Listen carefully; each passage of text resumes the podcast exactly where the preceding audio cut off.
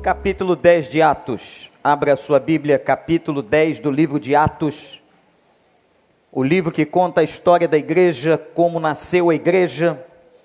Livro escrito pelo evangelista Lucas. E atenção na afirmação que o pastor vai fazer. Este capítulo é um dos principais capítulos do Novo Testamento. Atos capítulo 10. Eu não vou ler todo o capítulo, mas a história e os ensinamentos que nós vamos tratar aqui estão inseridos neste capítulo, que conta o que aconteceu a um centurião chamado Cornélio. Havia em Cesareia um homem chamado Cornélio, centurião do regimento, conhecido como italiano.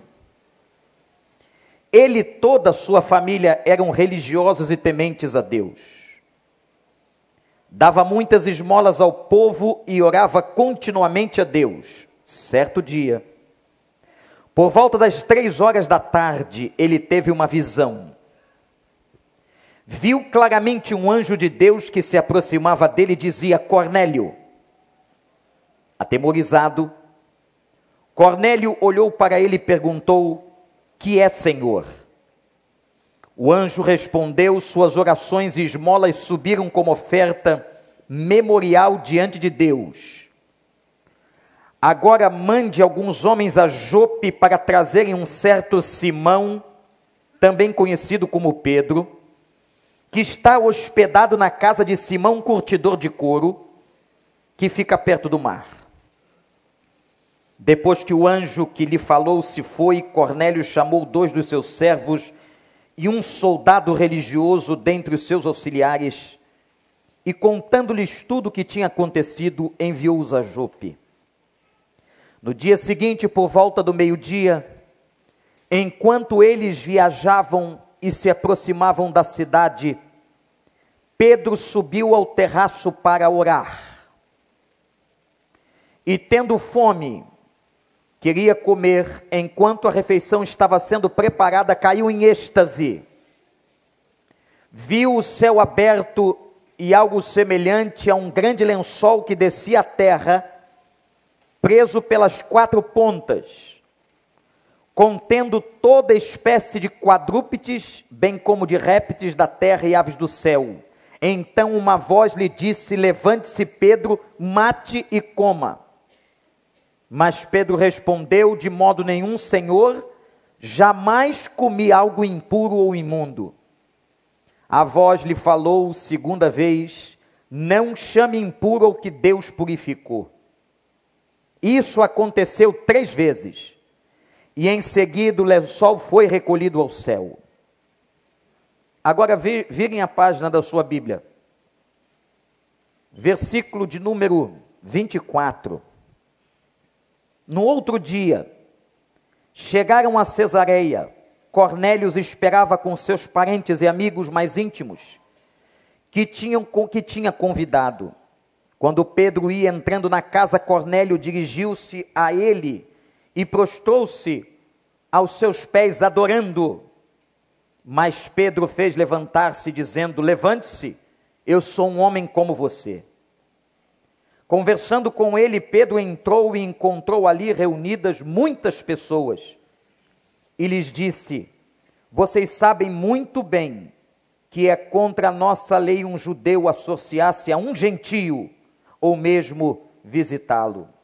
Mas Deus me mostrou que eu não deveria chamar impuro ou imundo a homem nenhum. Por isso, quando fui procurado, vim sem qualquer objeção para perguntar por que vocês me mandaram buscar.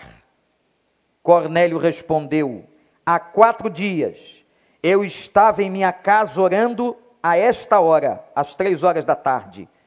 E de repente apresentou-se diante de mim um homem com roupas resplandecentes que disse: Cornélio, Deus ouviu suas orações e lembrou-se de suas esmolas. Mande buscar em Jope a Simão chamado Pedro. Ele está hospedado na casa de Simão, um curtidor de couro que mora perto do mar. Assim mandei buscar-te. imediatamente, e foi bom que tenhas vindo. Agora estamos todos aqui na presença de Deus para ouvir tudo o que o Senhor mandou dizer-nos. Versículo 44. Enquanto Pedro estava falando estas palavras, ele estava pregando. O Espírito Santo desceu sobre os que ouviram a mensagem. E o Espírito Santo desceu sobre todos os que estavam ouvindo e ouviram a mensagem. Que Deus nos abençoe. Irmãos, leiam de novo o capítulo em casa. E vocês vão entender por que, que este é um dos capítulos mais importantes do Novo Testamento. A primeira razão, anote aí, é porque temos uma mensagem clara aqui, de que não basta ser bom, não basta ser bom, não basta ser gente boa. Quem é gente boa aqui? Hum? Só tem gente ruim nessa igreja? Não é possível. Quem é gente boa aqui na igreja? Levante sua mão. Todo mundo se acha gente boa. Quando você erra, você até ameniza com você mesmo. Mas se o outro cometer o mesmo erro que você, você senta o pau nele. Mas quando você comete aquele mesmo erro, você alivia, você justifica, você é um sem vergonha. Nós somos assim como seres humanos. Gente, Cornélio era gente boa. Vejam bem, eu vou fazer a descrição desse cara, segundo o texto. E olha que muita gente vai pensar: ah, se ele fosse solteiro. Não era. Não era, não se empolgue. Centurião militar. Chefe entre cem soldados. Servia na corte italiana na cidade de Cesareia, marítima, porque haviam duas.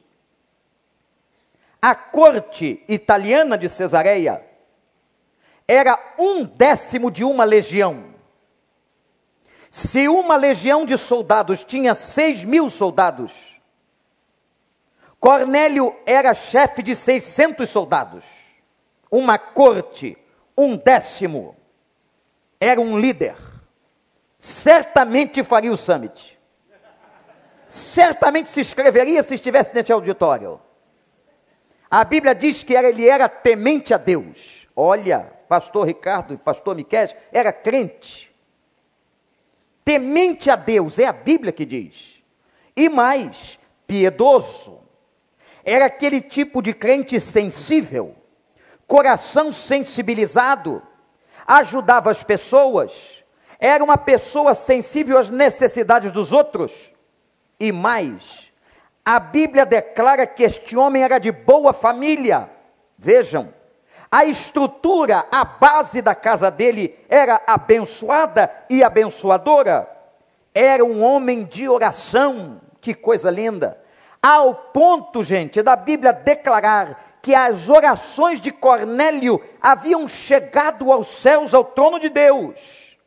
E mais, Cornélio era ofertante.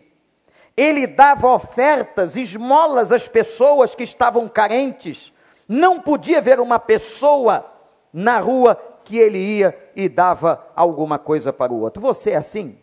Você é assim? Você costuma dar esmolas às pessoas? Você costuma ajudar as pessoas? Eu sei que há muitas técnicas dentro da ação social e dos cursos universitários que dizem que isso prejudica a vida do pedinte. Isso é pior para o grupo e contexto social. Mas, irmãos, nós sabemos onde nós vivemos. Nós sabemos que nós estamos nesse país tão carente. Agora, vindo para cá, mostrei ao meu filho uma criança que não tinha, irmã Maura, cinco anos de idade, foi colocada pela sua mãe no sinal aqui em frente à igreja para pedir esmola para as pessoas. Ela não conseguia ter altura para chegar no vidro do carro.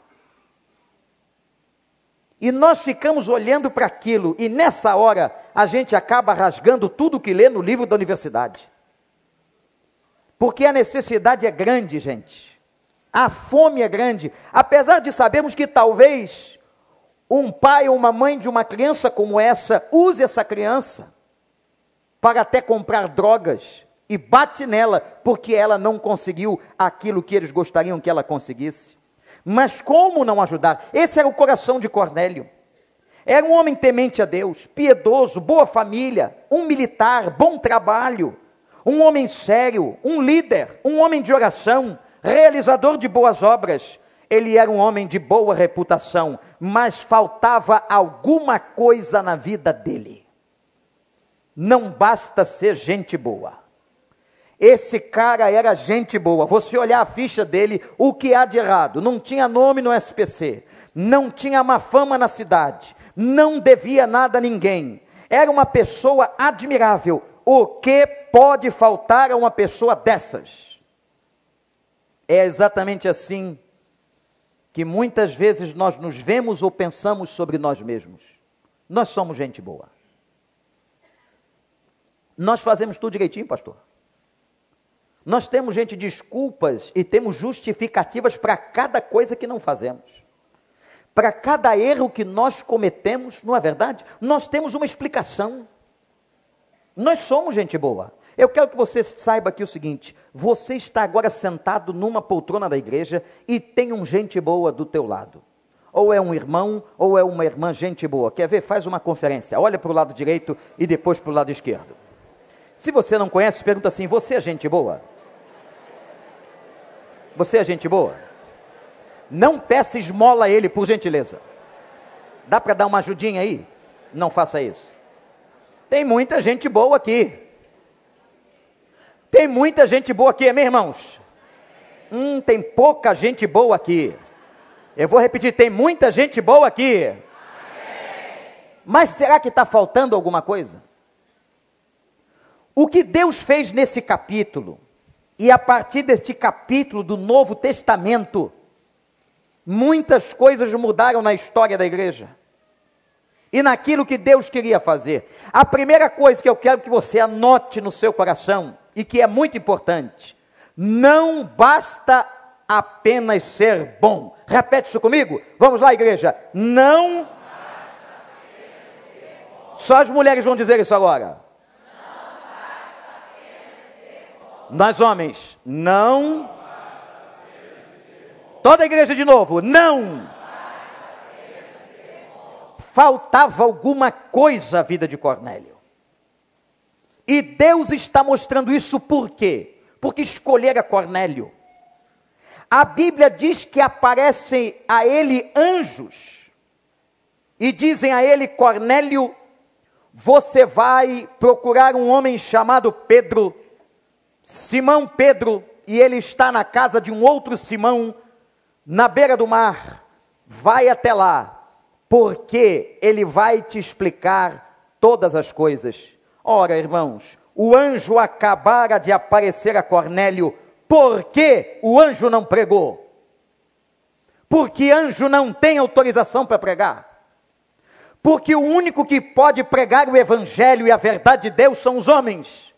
Deus não concedeu a anjos. Anjos são apenas mensageiros aquelos de Deus, mas eles não podem pregar. Este privilégio do Senhor foi dado a mim, foi dado a você, meu querido irmão e minha querida irmã. Quem prega a palavra, quem prega o evangelho, quem ensina as verdades de Deus são os homens. Louvado seja o nome do Senhor. Anjo não prega. Você quer ganhar alguém para Jesus? Não adianta só orar. Você tem que ir você tem que ter uma estratégia para chegar. Você tem que ter uma estratégia para alcançar o coração da pessoa. Quem sabe, eu não sei como é que o seu amigo, a sua amiga, aquela pessoa que você agora está na mente, dizendo assim, pastor, eu tenho uma, duas, várias pessoas que eu quero alcançar. Peça a Deus qual é a estratégia. Como é que você vai chegar nesta pessoa? Alguns, por exemplo, o caminho, pastor Ricardo, é o esporte, não é verdade? A pessoa gosta de esporte, vai, vai com ela, mas eu não jogo nada, pastor, mas finge que joga. A Bíblia diz que Paulo disse: Eu me fiz grego para ganhar os gregos. Então finge que é jogador. Chega para ele, fala alguma coisa com ele, aproveita aquela brecha, aquela porta aberta no coração. Irmãos, o exemplo fantástico, o pastor Miqueias. Pastor Miqueias não joga nada, irmãos. Mas ele foi jogar sábado, porque ele foi aproveitar uma oportunidade. Foi para o gol e jogou e ganhou as três partidas pela misericórdia do Senhor. Está até mancando, depois vocês podem observar, parece Jacó depois que o anjo feriu a coxa. Mas ele se fez atleta, não é? Mas para ganhar os atletas e transmitir um bom testemunho. Quem já viu os pastor Miquel em atuação? Graças a Deus, pouca gente. Sábado que vem, não anuncia não que vai aparecer gente, irmão. Vai aparecer. Irmãos, qual é a estratégia? Eu vou na casa daquela pessoa, eu vou trazer aquela pessoa na minha célula. Qual é a estratégia? Qual é a maneira? Quem sabe a pessoa que você quer alcançar gosta de um cafezinho. Vamos tomar um cafezinho amanhã de tarde no shopping, amanhã de noite, qualquer hora que você puder, vá, testemunhe, proclame, anuncie a boa esperança e o nome de Jesus. Amém, gente? Se for um almoço, pague o almoço, qual é o problema?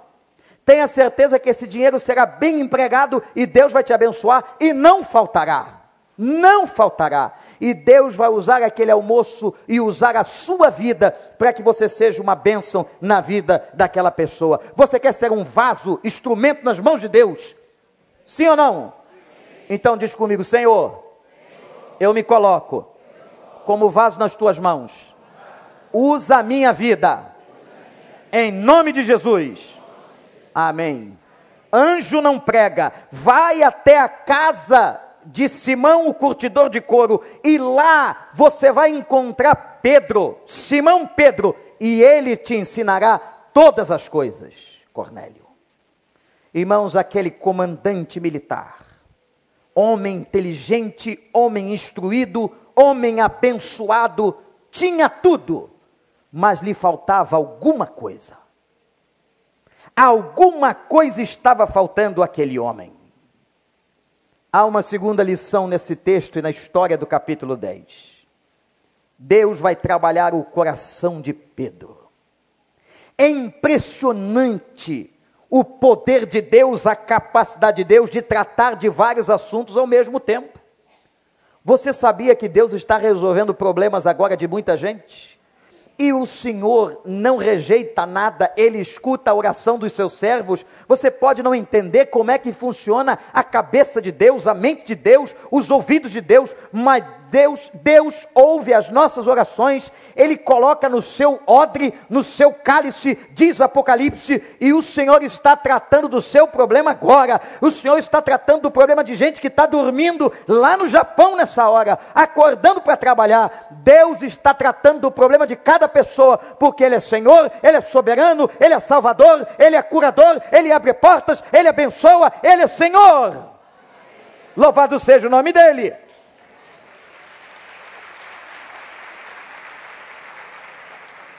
Vou tratar de Cornélio, mas vou tratar de Pedro. Por que tratar de Pedro, pastor? Como é tratar de Pedro se Deus está mandando Cornélio procurar Pedro? Porque Pedro tinha um probleminha. Pedro era crente, Pedro ouviu o evangelho, Pedro viu os milagres, Pedro presenciou toda a cena da crucificação. Pedro negou Jesus. Jesus foi procurá-lo na praia depois de ressuscitado. Jesus tratou com ele, mas Pedro tinha um probleminha na essência, no cerne. Pedro era legalista. Como um judeu, naquela época, temente, e Deus mandou que Cornélio buscasse um homem preconceituoso, um judeu que já tinha recebido o Espírito Santo irmãos e irmãs, presta atenção, mas que acreditava no fundo da alma que a salvação era apenas para os judeus. Que absurdo!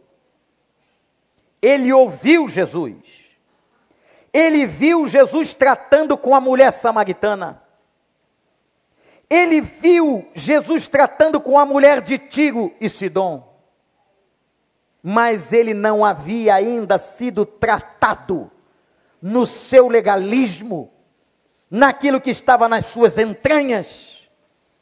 E enquanto Cornélio se encaminhava para Jope, para a casa de Simão, curtidor, o que o nosso Deus maravilhoso fez?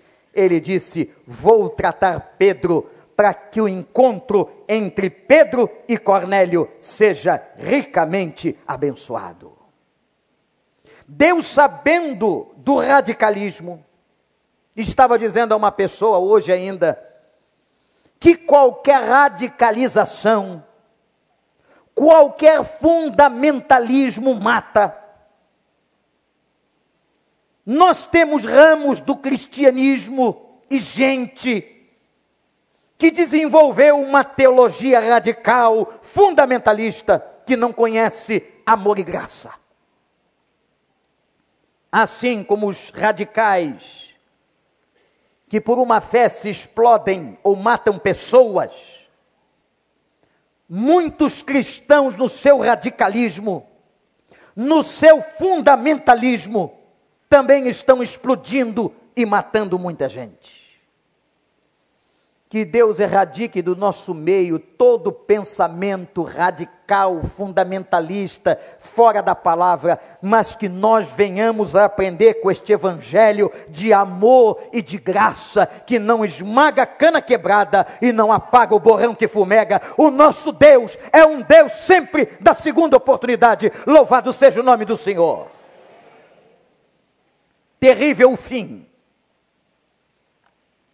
de muitas igrejas, e não interessa que denominação, muitas igrejas, batistas ou não, que se sentaram no radicalismo fundamentalista, que se sentaram numa lei que despreza pessoas. Meus irmãos, minhas irmãs, Jesus nunca apoiou ou aprovou o pecado, mas ele sempre valorizou pessoas ele sempre lhes deu a oportunidade de restauração e de arrependimento.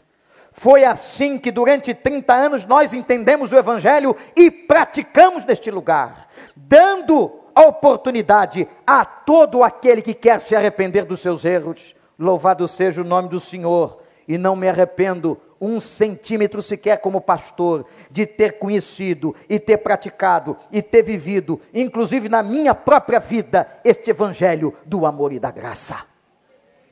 Mas ai daqueles fundamentalistas radicais, que não podem ver uma pedra, eles vivem com a pedra na mão, procurando as prostitutas, os pecadores da igreja.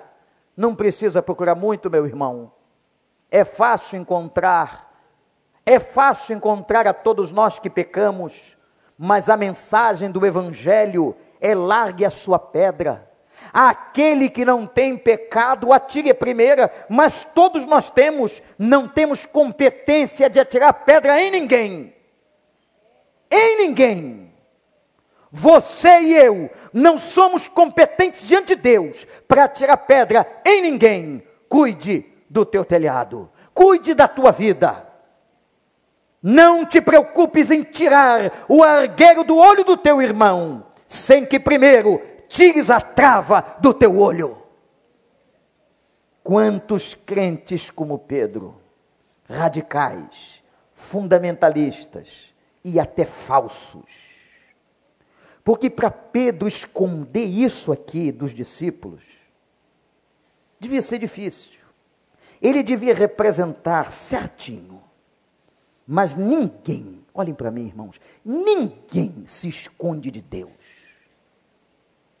Deus sabe que crente você é e que crente eu sou. Deus conhece o coração. Ele sabia da deficiência de formação espiritual de Pedro. Agora você pensa o quê? Ele amava Pedro. Jesus amava Pedro. Jesus encheu Pedro do Espírito Santo. Pedro falou em línguas, Pedro profetizou, Pedro pregou o primeiro sermão de Jerusalém. Pedro era fantástico. Na primeira pregação de Pedro, milhares de pessoas foram à frente com a mão levantada, dizendo: Eu quero Jesus e vou preencher a ficha, Pastor Tiago. Mas Pedro tinha um defeitinho. Quem é que não tem um defeitinho? Quem é que não precisa de um consertinho? Como a irmã Eliane disse aqui na hora que apresentou o seu livro, Sou uma filha amada de Deus, um prefácio do nosso Celebrando a Vida, quando todos nós sabemos que estamos em recuperação, eu e você, não tem ninguém aqui perfeito, todos nós somos carentes da glória e da graça de Deus, e um Deus que dá graça, que tirou a minha vida da lama, a sua vida da lama, e nós estamos aqui para sermos instrumentos e tirarmos outras pessoas da lama. Louvado seja o nome do Senhor. Ah, Pedro, eu sei que no teu coração você é radical. Você só vê o pecado dos ímpios, dos ímpios gentílicos.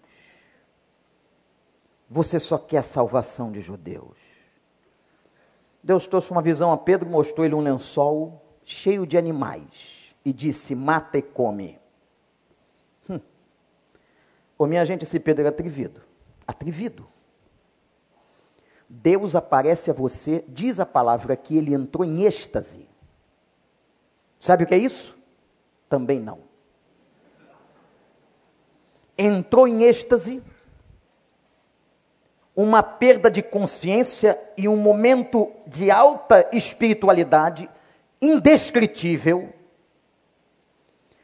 E Deus lhe mostra o lençol e os animais, disse: Agora mata e come. Ele disse: Não vou comer. Atrevido. Eu não vou comer. E justificou. Olha o Pedrão. Jamais, mentira, jamais comi alguma coisa impura. Jamais comi alguma coisa impura. Deus diz a ele, Pedro, não considere impuro aquilo que eu purifiquei. Mata e come. E Pedro matou e comeu. Louvado seja o nome do Senhor. O que que isso tudo tem a ver com você?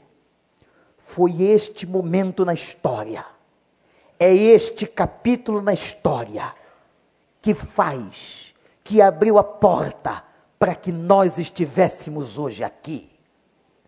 Foi neste momento da história da igreja que o evangelho chegou aos gentios, àqueles que não eram judeus. Foi com essa experiência, com esse trabalho de Deus na vida de Cornélio e na vida de Pedro. E uma coisa boa que Pedro tinha, é que ele era um cara teimoso, cortador de orelha, invocadinho. Conhece alguém invocadinho? Crente, mas invocadinho. Mas ele ouvia. E diante daquilo ali, Deus sabe como é que trabalha com cada um. Pedro talvez não ouvisse um sermão. Deus teve que fazer ele cair em êxtase. E ele ouviu. E ele então ouve do Senhor: Agora, Pedro, vão te procurar algumas pessoas, são gentias, e você vai recebê-las, e você vai pregar para elas. Você que não gostava de gentio, você que achava que a salvação era só para judeu, você agora, Pedro, é você radical, você fundamentalista. Você vai tirar isso do coração e eu vou tratar com você e você vai pregar para eles. Vai falar de Jesus para eles, Pedro. E Pedro fez. Irmãos, ele, se, ele segue o seu caminho e daqui a pouco aparece a comitiva de Cornélio. Recebe Pedro os homens, já avisado, aguardou quatro dias. Em quatro dias acontece muita coisa. Ô, gente, em quatro dias eu mudo de opinião. Não muda, não. Em quatro dias eu desisto do propósito. Não precisa quatro, não basta um. Em quatro dias eu desobedeço.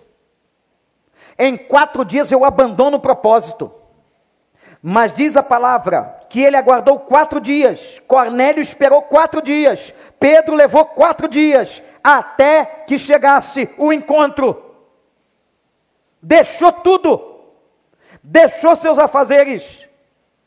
Cornélio deixou a sua função, porque tinha alguma coisa muito mais importante.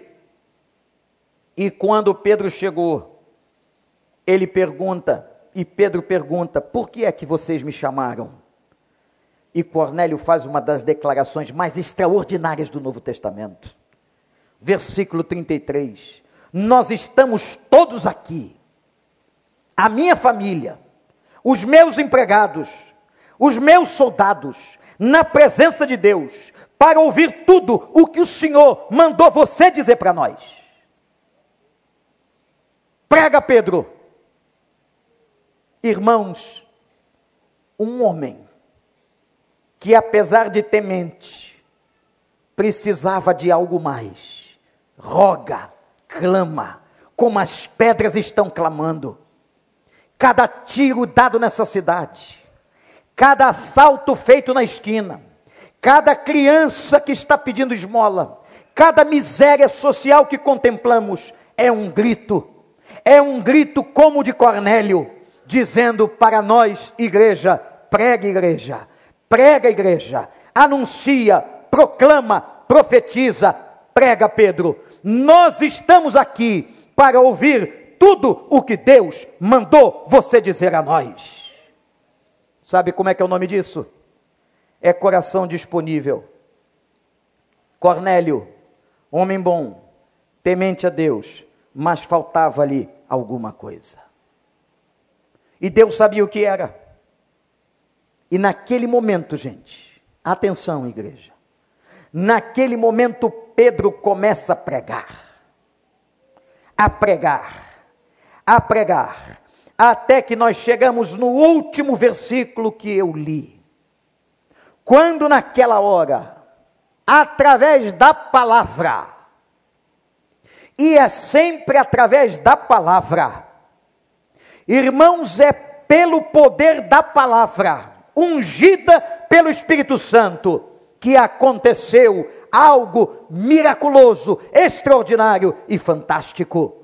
O Espírito Santo desceu naquele lugar e tomou a vida de Cornélio, a vida dos seus, e acontece no Novo Testamento o mesmo batismo de Atos capítulo 2, que havia acontecido entre os judeus, acontece entre os gentios, e por isso nós estamos aqui, porque o Senhor, o mesmo Deus que deu aos judeus, deu a nós o Espírito Santo.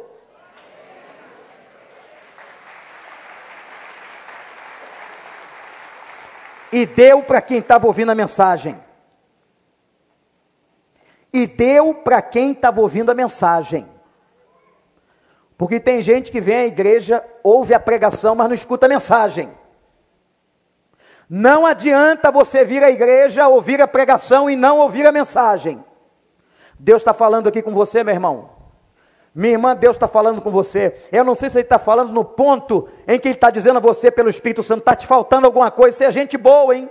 Você é gente boa, hein? Você é talentoso, hein? Mas está faltando alguma coisa para você. Eu não sei se é nesse ponto que o Espírito está falando. Eu não sei se o Espírito está dizendo assim, ô oh, cara, tu é muito legalista. Tu vai para a igreja para julgar as pessoas. Tu fica mirando as pessoas, tu fica julgando os acontecimentos. Tu fica julgando os movimentos das pessoas. Sai disso, cara. Olha para o Evangelho, olha para a tua vida, olha para a tua casa, olha para o teu coração, olha para a tua história e deixa que eu vou trabalhar, deixa a vida dos outros, porque eu quero fazer é na tua vida. Não adianta você falar da vida dos outros e comparar a vida dos outros, o Espírito Santo quer falar na tua vida. Tem muita gente como Pedro na igreja, antes da experiência, que está precisando ver o lençol. Veja o lençol. Mate e come, obedeça, ouça e entenda. Olhe para as pessoas com amor e graça. O Senhor escolheu judeus, o Senhor escolheu gentios, o Senhor escolheu brancos, o Senhor escolheu negros, o Senhor escolheu ricos, o Senhor escolheu pobres, o Senhor escolhe gente. Que negócio é esse de igreja classificada? Não porque a nossa igreja é uma igreja de classe, que classe nenhuma.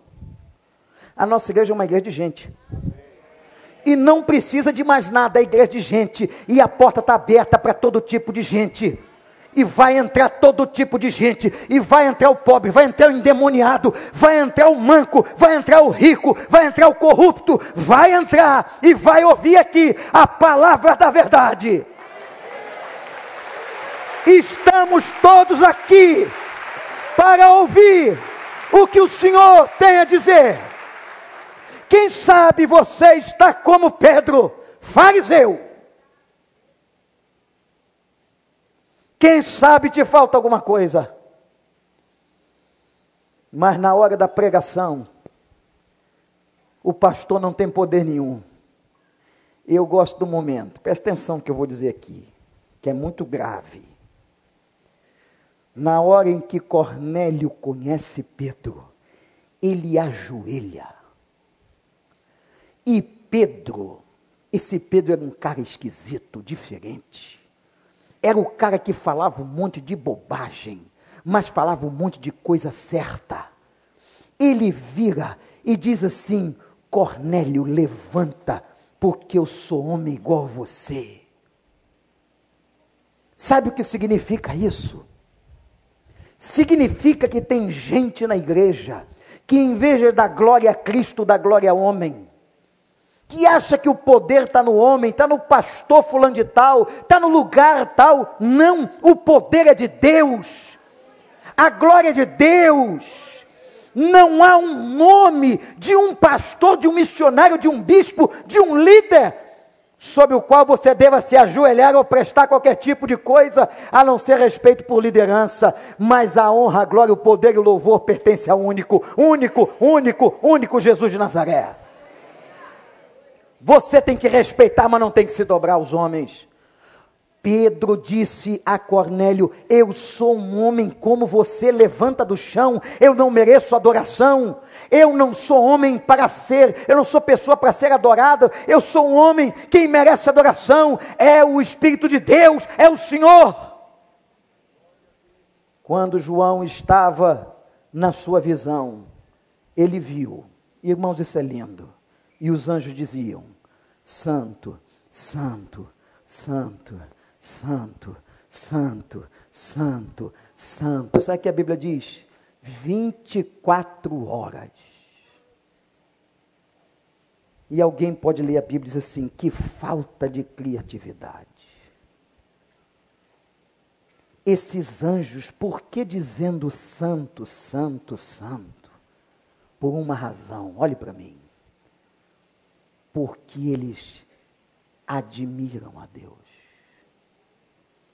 Quando você admira alguma coisa, quando você contempla uma obra magnífica, cada vez mais você olha, você se estarrece, você fica pasmado com a beleza. Imaginem os anjos olhando a face do Criador. Eles não tinham outra coisa, não tinha como não fazer, gente. O tempo inteiro eles diziam o que a igreja? Santo, Santo, Santo, Santo é o Senhor dos Exércitos. Tem muito crente que perdeu a admiração por Deus e parou de adorar. Gente que vem para a igreja, fica olhando para o relógio Gente que vem para a igreja querendo sair. Vai fazer o que em casa, meu irmão? Aí eu não vou à igreja à noite por causa da violência. Parabéns para você que veio. Parabéns para você que veio. Sabe por quê? Porque muita gente que não vem por causa da violência agora está na rua. Está num estádio de futebol. Está no shopping está em outro lugar. Para vir à igreja, não pode por causa da violência, mas para ir para outros lugares eles vão. Nós estamos aqui para ouvir tudo que o Espírito Santo quer nos dizer. Nós estamos aqui para adorar, nós estamos aqui para experimentar esse mover do Espírito Santo, porque onde Deus é invocado, seu Espírito se move. Admire o Senhor. Se você perdeu a admiração, admire, recupere, proste-se, ame, abra a palavra, entre de joelhos na presença de Deus e você vai ver um Deus grande, maravilhoso, magnífico e você não vai cansar em momento nenhum de dizer: Santo, Santo, Santo, Santo é o Senhor dos Exércitos. Louvado seja o nome dele.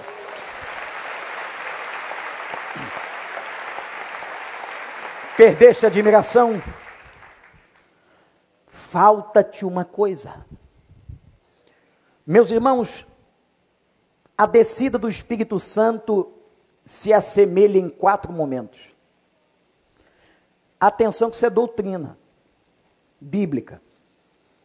E por não entender doutrina bíblica, nós erramos. O Espírito Santo se manifestou de igual modo em Jerusalém para os judeus, na casa de Cornélio para os gentios aos discípulos de João Batista e no meio de samaritanos. Para cada um, Deus tinha um propósito, porque os samaritanos eram semi-judeus, os gentios não eram judeus.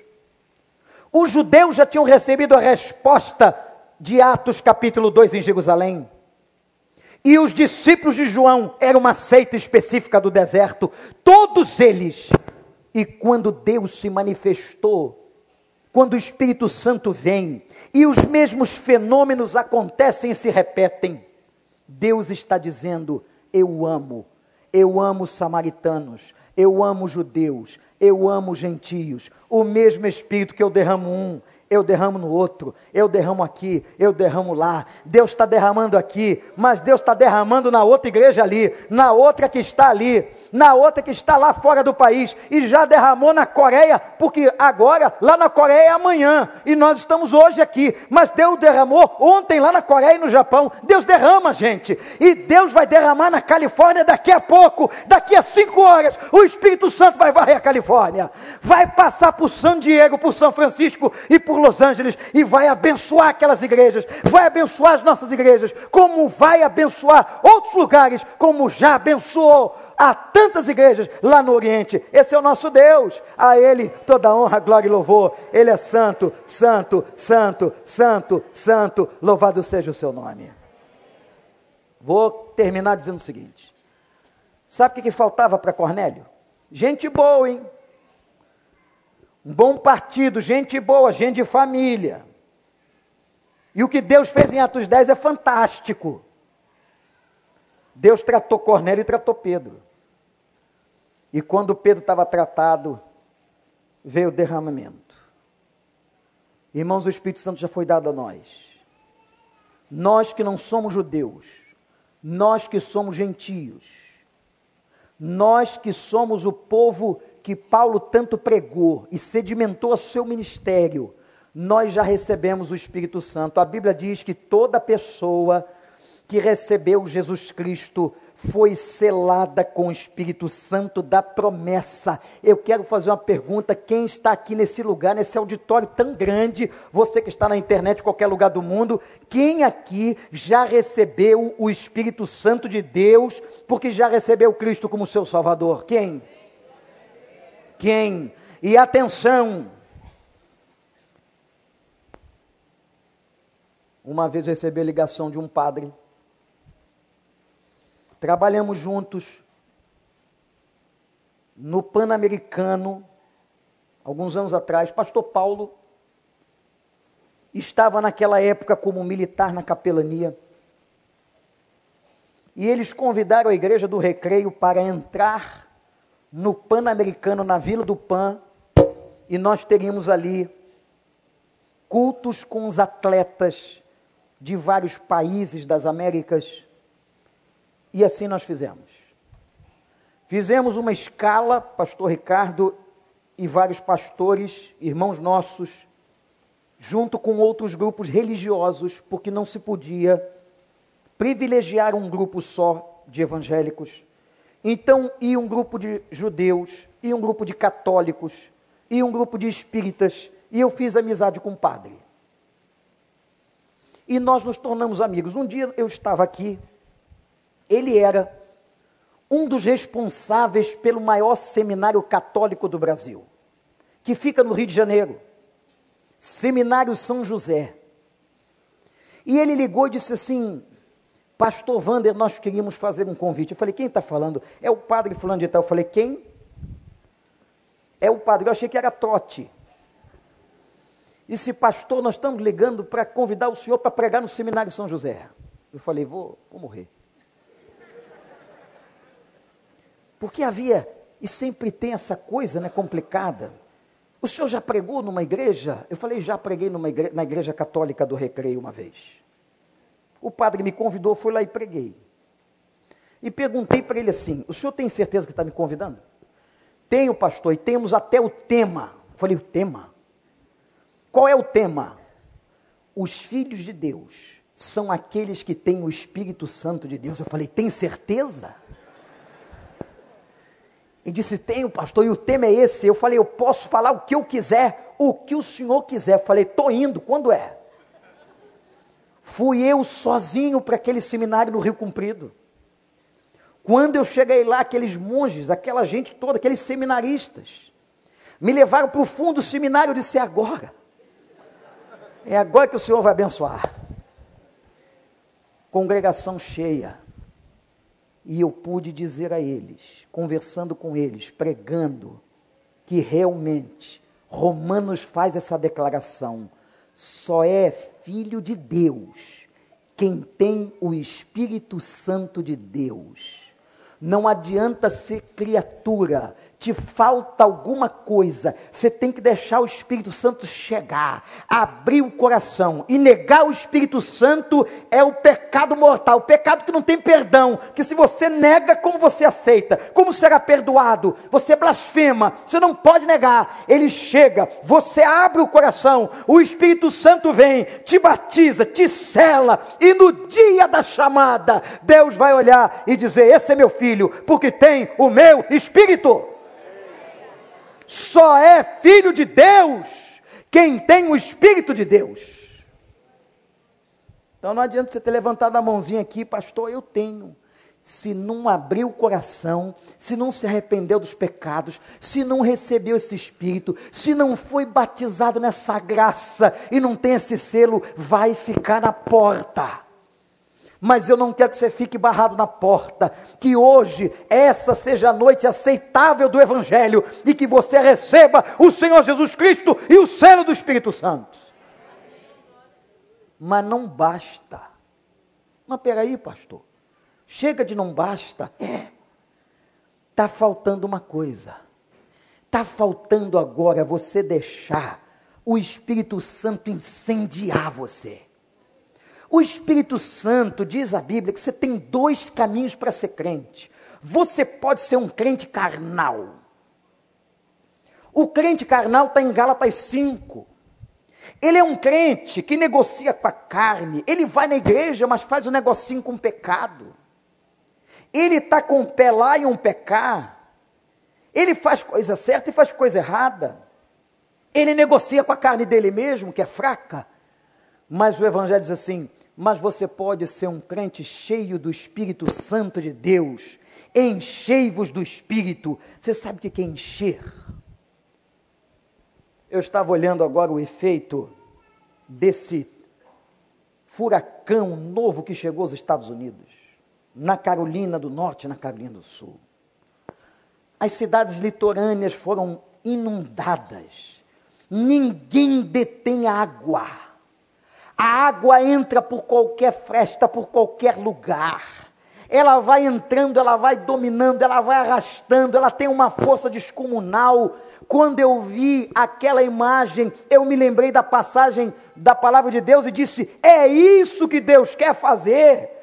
O Espírito Santo não pode estar apenas presente, ele tem que inundar, ele tem que entrar, ele tem que tomar os compartimentos, ele tem que fazer você viver no Espírito Santo, ele tem que te dar fruto e fruto maravilhoso para honrar o nome do Senhor. Vamos deixar, vamos deixar a igreja, o Espírito Santo inundar.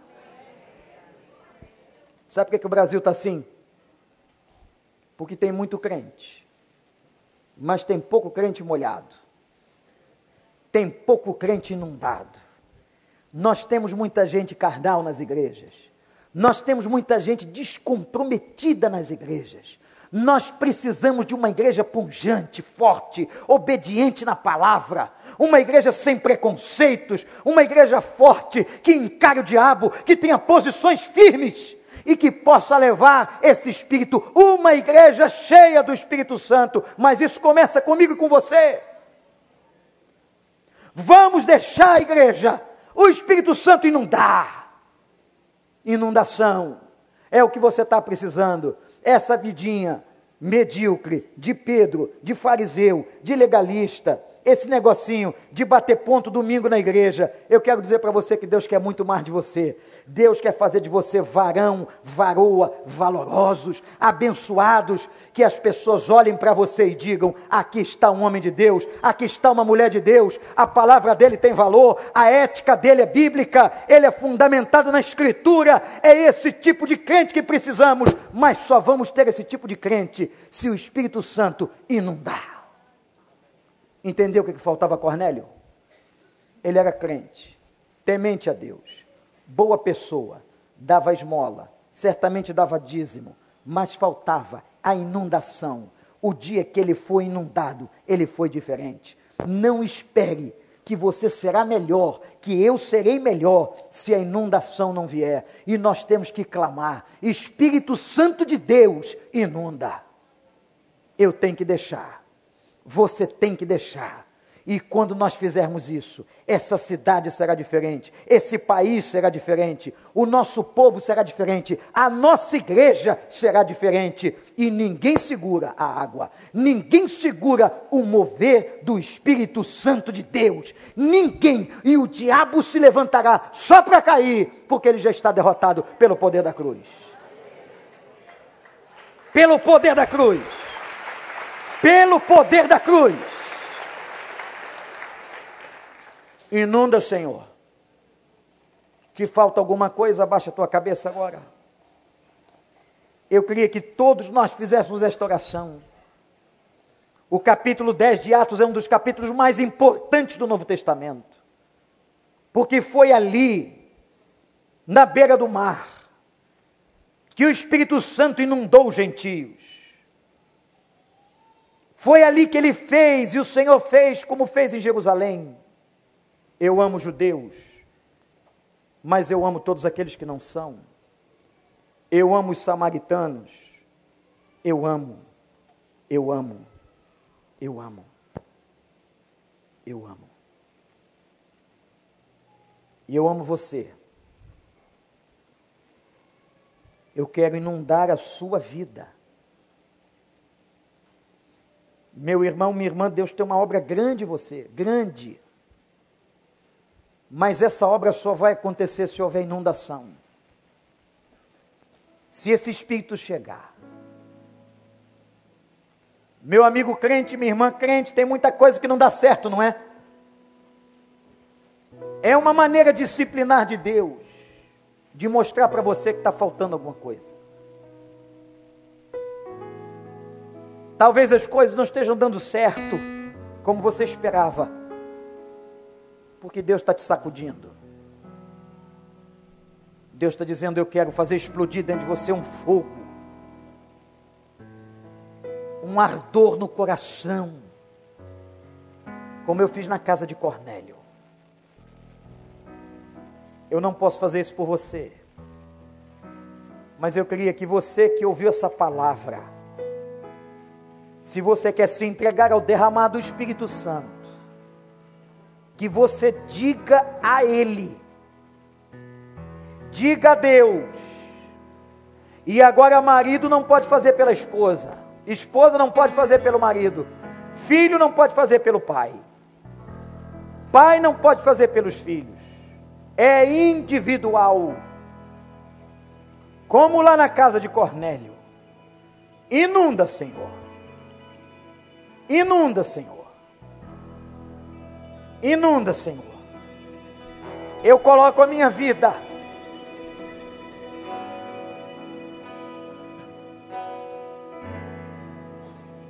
Não há nada igual.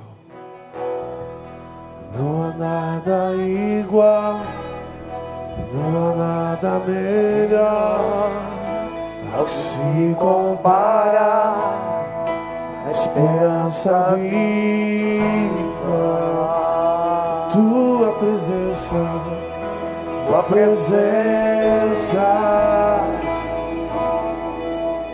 Eu provei mais doce amor. Porque todos que são guiados pelo Espírito Santo de Deus são filhos de Deus. O mais doce amor que liberta o meu ser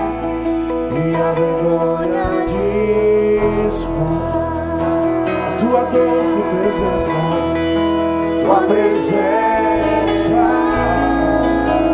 Vem Santo Espírito sobre nós. Espírito Santo de Deus.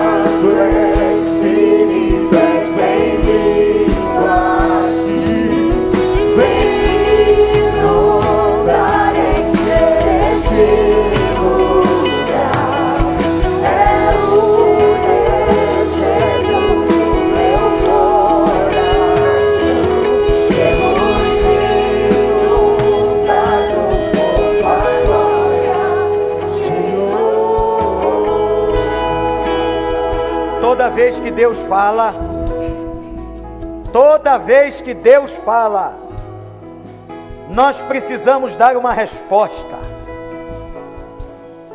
Por isso, o Espírito Santo conduz os nossos apelos, que são na verdade dele.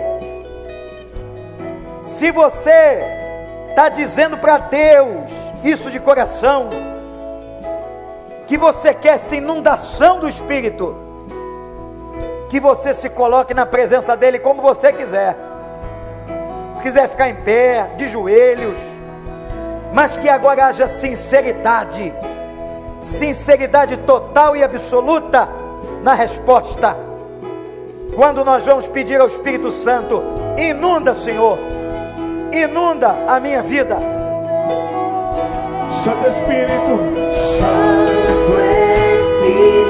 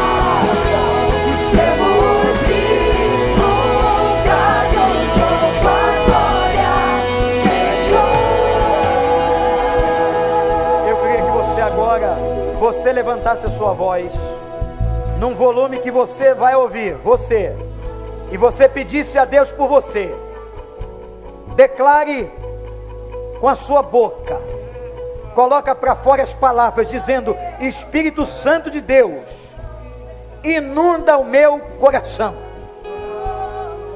Eu não quero ser apenas um crente, eu quero ser um vaso ungido. Levanta a tua voz diante de Deus. Ore ao Senhor. Clame ao Senhor. Suplique ao Senhor. Espírito Santo de Deus. Ouve o clamor deste povo, Senhor. Nós queremos uma nação melhor, uma cidade melhor.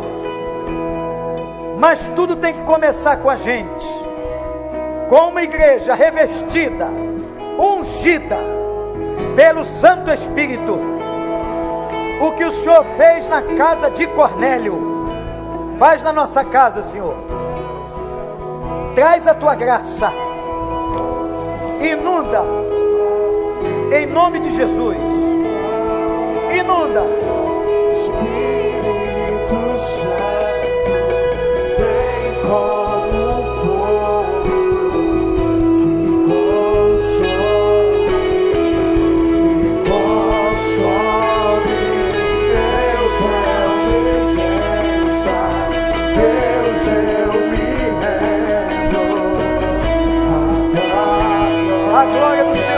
a glória do Senhor. Espírito Santo, Espírito Santo,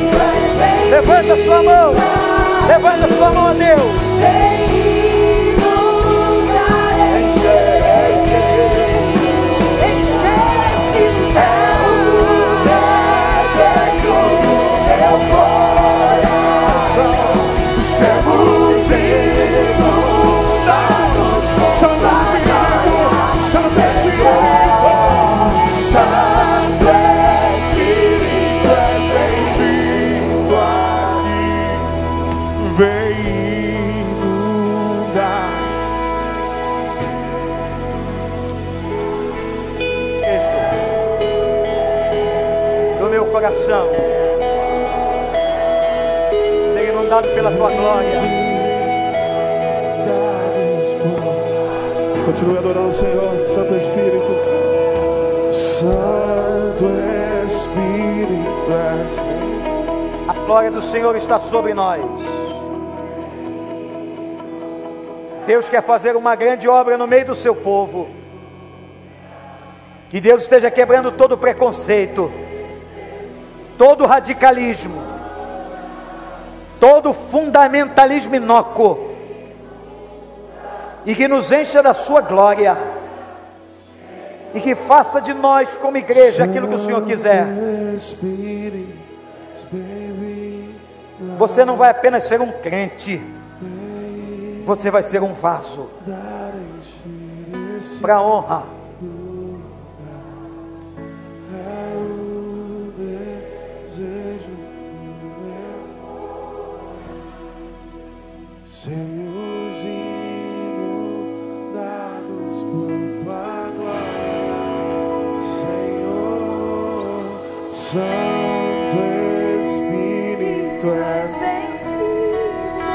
Diga isso, vem inundar. Vem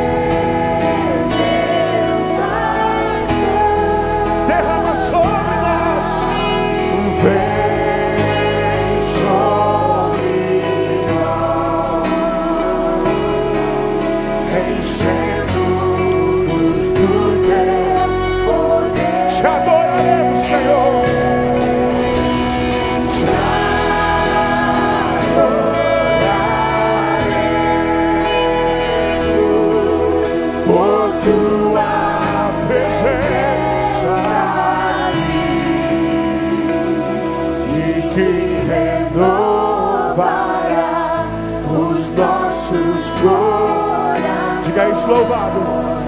Louvado seja.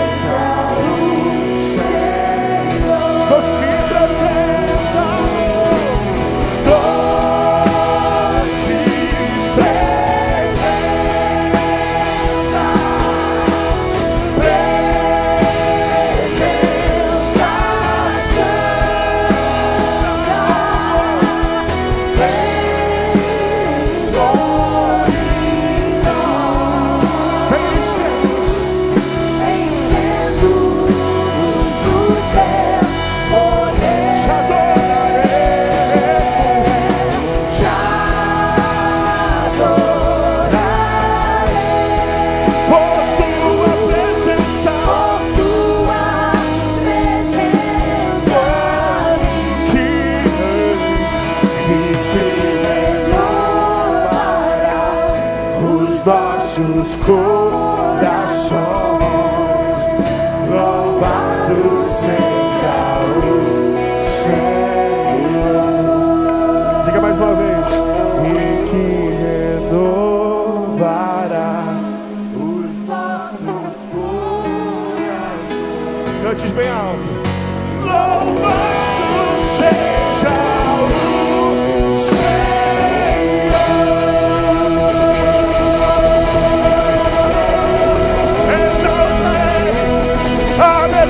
Exalte a Ele, exalte Ele, exalte a Ele. Glórias ao teu nome, Senhor. Tenha uma semana abençoada, cheio da presença do Espírito de Deus, meu irmão. Que Deus te abençoe.